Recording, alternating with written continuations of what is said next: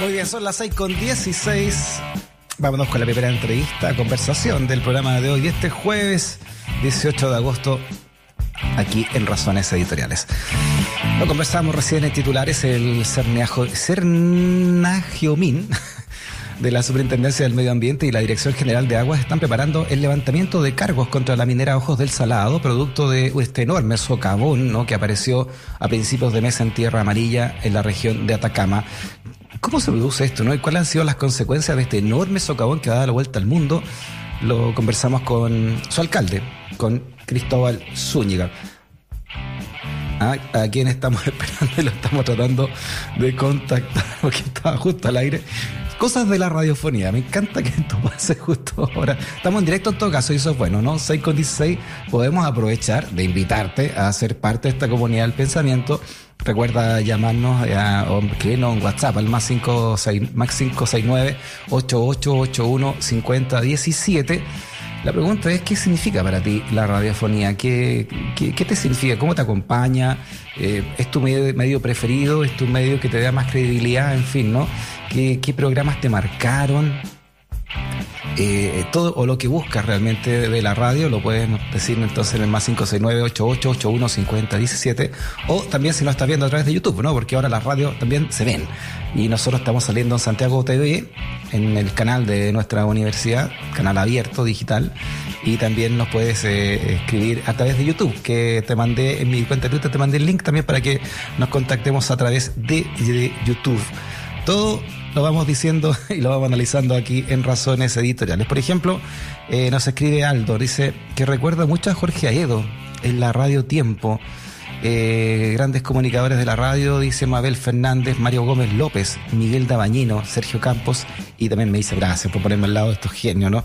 Como, como don Miguel Dabañino, Mario Gómez López, tuve la oportunidad de conocerlo, tremendo, tremendo eh, hombre de radio, Sergio Campos, ni hablar, ¿no? Maestro también de maestros. Hola, mis recuerdos de infancia más fuertes fueron eh, ligados a la voz de Sergio Campos en Radio Cooperativa. Recuerdo particularmente la noticia del caso de Gollados, dice que escuchamos por la radio. Como era niña, eh, no sabía qué era degollados, ¿ah? qué era esa palabra, y cuando me lo explicaron quedé en choque. Esto lo dice, mm, no dice el nombre acá, pero qué lindo, qué lindo recuerdo que nos comparte. Belfort dice que Raúl Prado Cavada, Sergio Planel, Sergio Pirincho como grande, el Piri, también maestrísimo de muchos, ¿no? los cuales me incluyo mi amigo Sergio Pirincho Cárcamo, Alodia Corral, la divido mi misa, también algunos programas como Residencial La Pichanga. Yo también escuchaba Residencial La Pichanga antes del colegio. Ahí se nos cayó el carnet. Pero era muy bueno Residencial La Pichanga y todo la, el, la época dorada del radioteatro, por lo menos lo último que quedaba el espejito, había unos, unos, unos de, miedo, ¿no? De que uno lo escuchaba cuando chico así. También nos mandan saludos a esta hora eh, Belfort, también Isabel, lo que cuenta el viento, el espejito, la tercera oreja, aquí estamos, ¿no? Que nos cuenta Mabel. Eh, Yeka eh, dice también ¿ah? que trabajó y ponía en la TV para sentirme acompañada. ¿Cómo no recordar? Dice también Isabel acá, Freddy Sea que Julio Videla de la infancia me despertó la juventud, el discurso del presidente Allende. Héctor dice también que eh, lo acompañamos nosotros de regreso a casa. Felices, Héctor, de, acompañarte a ti y a todo el mundo de regreso a casa también, ¿no? Y, Radio Cooperativa me marcó junto también con mi papá. Oye, gracias a todos los mensajes que están llegando ya por estos 100 años que se cumplen mañana de la primera transmisión radiofónica en Chile. Ya, ahora sí que estamos en contacto con eh, Cristóbal Zúñiga, alcalde de Tierra Amarilla. ¿Cómo está, alcalde? Ahí me escucha bien, lo, vemos perfectamente. Hola, muy bien, un gusto saludarlo y también a todos que nos ven y nos escuchan. Muy bien. Oiga, alcalde, eh, felicitarlo primero, porque usted es el alcalde más joven de Chile, ¿verdad? Sí, no tenemos muy buena conexión aquí en Tierra María. muy bien. Tenemos un pequeño delay de dos días. bueno, con 19 años primero fui concejal. ¿Ya?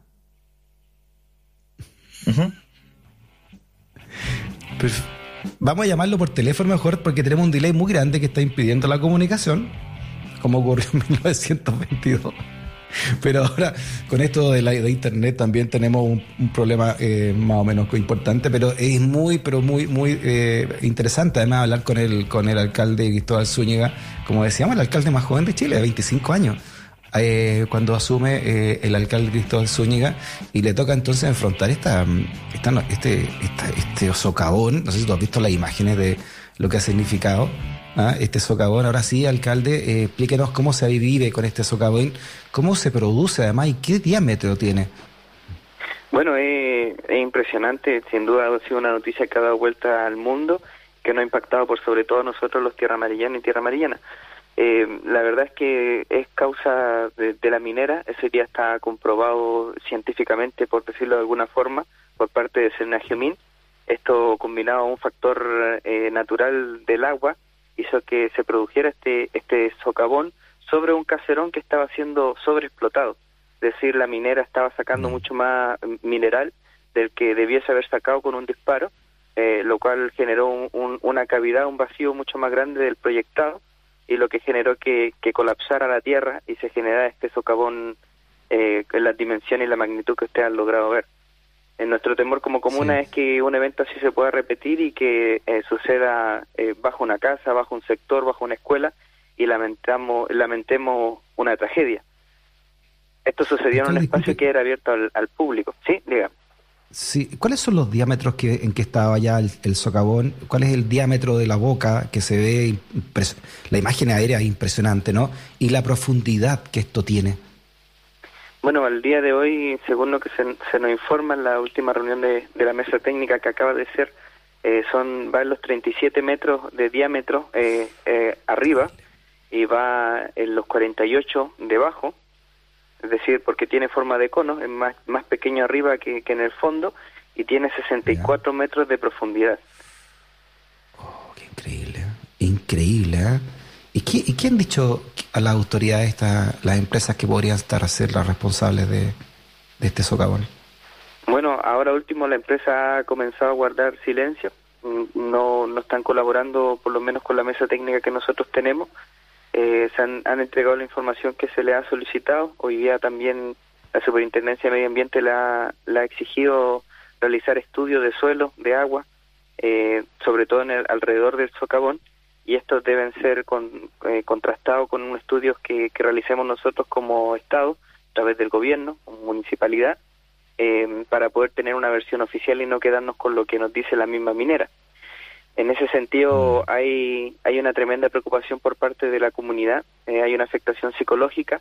Recordar que el centro de salud familiar está a menos de 600 metros del socavón, viviendas que están mucho más cercanas a los 500 metros, y al día de ayer eh, logramos evidenciar que se habrían formado grietas eh, alrededor del, del, socavón, perdón, y en particular una grieta que tendría forma de círculo eh, sería de forma circular, lo cual también nos llena de preocupación respecto a si se podría generar o no otro evento similar.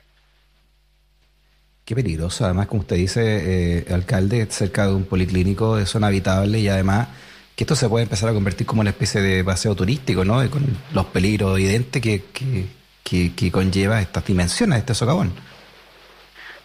Bueno, sin duda el, es, algo que impacta, que sin duda mucha gente querría venir a, conocer con, todo el impacto que ha tenido, pero de momento a nosotros lo que nos preocupa es salvaguardar a la comunidad, eh, ver cuál es el, riesgo que existe de que, de que suceda algo así, como le decía, en algún sector poblado, eh, y tomar la medida hoy día eh, y no esperar a que suceda una tragedia para poder hacer los estudios y tomar las decisiones correspondientes.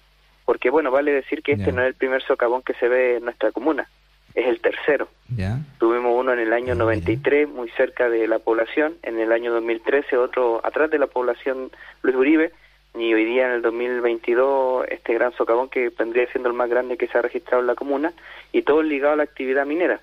Entonces nosotros sabemos que, que estamos rodeados de mineras, desconocemos si hay trabajo bajo nuestros pies, eh, y con esto que ha pasado, eh, que es una irresponsabilidad y que, que vemos que ese Senagiomín llega después de que ocurre, nos da una tremenda preocupación eh, el hecho de, querer, de no saber eh, cuáles fueron los motivos eh, y cómo esto se puede replicar o se pudiese repetir en algún otro punto de la comuna. Como les digo, ya ya a 350 metros del, del socavón mismo se generó un círculo de grietas y se está hundiendo. Según lo que nos dice Senagiomín y la DGA, no debería provocarse un socavón de, de, este tamaño, porque este se provocó porque abajo había un caserón vacío. Pero no quita de que ya se hundió la tierra y se está agrietando, entonces nuestro temor hoy día está más fundamentado que nunca, y por lo cual nosotros estamos luchando de que el gobierno, no las mineras, eh, financien un estudio completo para poder tener certeza de qué es lo que sucede debajo de tierra amarilla y también tener claridad de cuál es el riesgo en los sectores poblados, pero también en los sectores donde nosotros esperamos poblar el día de mañana. No sé si me explico. No, claro, por supuesto, alcalde. Estamos viendo ahora las imágenes en Santiago TV y en, en, nuestras redes sociales, ¿no? Eh, impresionantes imágenes que han dado vuelta al mundo y, como usted dice, eh, lo, lo, espeluznante para ustedes de Tierra Amarilla que en cualquier momento puedan ser víctimas, ¿no? De otros socavones, ya sea este el tercero y como usted dice, puede haber, no se sabe qué pasa debajo de la tierra, ¿no? cómo, cómo, cómo están perforando estos verdaderos topos que son que es la industria minera y qué pasa con la seguridad que hoy tienen los habitantes de, Tierra Amarilla. Así es, y una tremenda injusticia además porque aquí literalmente se están llevando la riqueza de nuestra comuna, de nuestro pueblo y nos están dejando, como se dice popularmente, el puro hoyo. Eh, y eso mm. es literalmente lo que está sucediendo. Aquí se extrae una gran riqueza y mucha ganancia por parte de estas transnacionales pero Tierra Amarilla somos una comuna con, una pobreza multidimensional sobre el 30%. Eh, tenemos los peores índices educacionales a nivel nacional, tenemos un déficit habitacional tremendo, tenemos una mala salud, tenemos un CEFAM para lo que debiese ser un hospital, eh, y tenemos las calles pero en las peores condiciones que hace 40 años que no se, no se arreglan, no tenemos vereda en varios sectores, es decir, comparación a la riqueza que sale de nuestra comuna, eh, eh, hemos sido muy mal pagados y al contrario hemos sido puestos en riesgo por parte de estas mineras. El día de mañana, cuando se vayan, nos van a dejar esto. Lo que estamos viendo en imágenes es un socavón eh, y una gran pobreza y, una falta de, apoyo al desarrollo de nuestra comuna que no debería haber sido y que no debe seguir siendo. Mm. Entonces, nosotros lo que estamos peleando junto con el estudio y poder tener tranquilidad es un nuevo trato por parte de esta empresa minera estamos rodeados por cerca de siete empresas eh, de la gran minería, eh, además de las múltiples medianas y pequeñas. Entonces, como pueden ver en la imagen, estamos rodeados de mineras y finalmente los tres socavones forman un triángulo alrededor de, nuestro sector poblado y es cosa de tiempo hasta que lamentemos una tragedia. De hecho, en la imagen se ve como un camino rural quedó cortado a la mitad. Era un camino. Exactamente, ahí podría haber ido cruzando una persona o alguien que estuviese en el bosque y perfectamente se podría haber caído ahí dentro del socavo. o sea, un, un, riesgo, un peligro para la vida de las personas y nosotros hoy día queremos que se mm. marque un precedente y, el gobierno, o mejor dicho el Estado, porque los gobiernos pasan, eh, marquen un precedente y, se empiece a respetar a, las comunidades, en este caso a la de Tierra Amarilla. Sí, no, la incertidumbre que ustedes ven y, buena reflexión nos deja el alcalde, se lo agradecemos, ¿no? Porque cuando estalló el Chile entero, hace 19, ¿no? Hace un par de años, eh, un poco más, eh, básicamente por esto, una petición de, dignidad, de respeto hacia, toda la gente, ¿no? Y sobre todo también hacia las regiones, el abandono que, hace el centralismo se está haciendo de las regiones. Y, y esta puntualmente, el norte, ¿no? Hemos hablado con muchos alcaldes a lo largo del país, eh, eh, como usted, Cristóbal, y, y, y, siempre ¿no? el mensaje es el mismo, eh, nos está estrangulando el centralismo, porque todo se decide de Santiago. El poder en Chile se concentra en tres comunas, tres comunas que están en el sector oriente de Santiago. Ahí vive la mayor cantidad de la gente que tiene el poder económico y político en sus manos de Chile.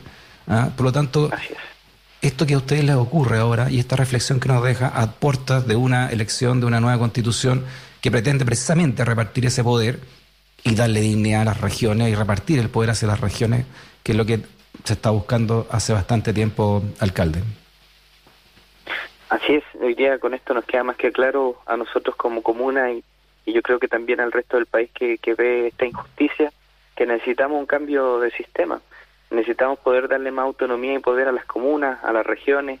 Eh, no es posible que hoy día de las multas que, que se le sacan a la empresa cuando suceden este tipo de situaciones, que ya hoy son habituales, eh, la plata se vaya al fisco y de ahí nadie supervise cómo se reparte.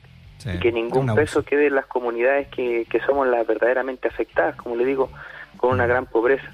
No es posible que nosotros eh, a los 10 días eh, hayamos tenido junto con el Consejo, hayamos tenido que viajar a, Santiago a, una reunión con la ministra para que ella entendiera que tenía que venir aquí a terreno a ver lo que había pasado. Imagínese, hoy día nos enteramos de que hubo un temblor de, de 5,6 grados, me parece, en Santiago, y mm. chuta, hubo cadena nacional por, por el tema, y resulta que aquí tenemos mm. tres tronaduras diarias que sobrepasan esa magnitud, y no tenemos al día de hoy un pronunciamiento oficial por parte del presidente respecto a lo que sucedió con el socavón. Entonces, en ese sentido, creemos que hay que acabar con el centralismo y en ese sentido vamos todos juntos por, por un cambio de sistema. Eh, es lo que se necesita mm. eh, y es por lo tanto que hemos luchado. No tenemos que esperar que, que sigan ocurriendo este tipo de cosas para que recién despertemos y nos demos cuenta. Cristóbal Zúñiga, alcalde de Tierra Amarilla, allá en la región de Atacama. Cristóbal, abrazo muy grande y muchas gracias por su conversación. Que esté bien. Muchas gracias a usted igual, un abrazo y bendiciones para todos quienes nos escuchan. Hasta la próxima. Saludos de Tierra Amarilla.